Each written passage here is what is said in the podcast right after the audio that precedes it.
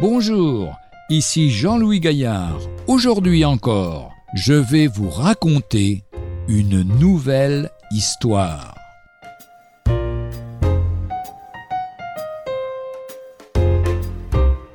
Le lait.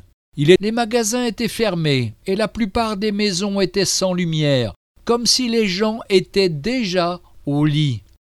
De nouveau, il ressentit quelque chose. Va donner le lait aux personnes dans la maison de l'autre côté de la rue. Le jeune homme regarda la maison. Elle était sombre, et il semblait que les gens étaient absents ou bien qu'ils dormaient déjà.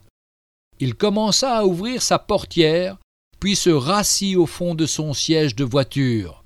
Seigneur, c'est du délire. Ces gens dorment, et si je les réveille, ils vont être furieux contre moi, et j'aurai l'air stupide. Mais il sentit de nouveau qu'il devait aller donner le lait. Il ouvrit finalement sa portière. D'accord, Seigneur, si c'est toi, j'irai à leur porte et je leur donnerai le lait. Si tu veux que j'aie l'air d'un fou, d'accord, je veux être obéissant. J'imagine que cela comptera pour quelque chose mais s'ils ne répondent pas tout de suite, je me sauve.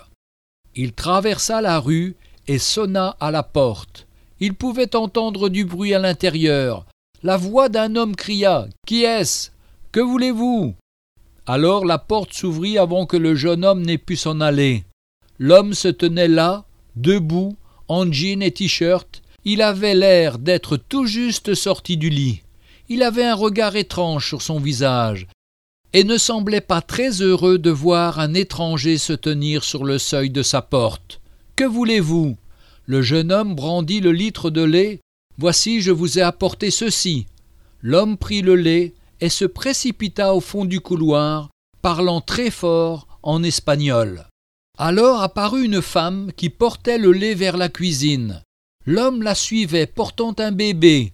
Le bébé pleurait, l'homme versait des larmes il commença à parler tout en pleurant. Nous étions juste en train de prier, nous avons eu de grosses factures ce mois-ci, et nous avons manqué d'argent.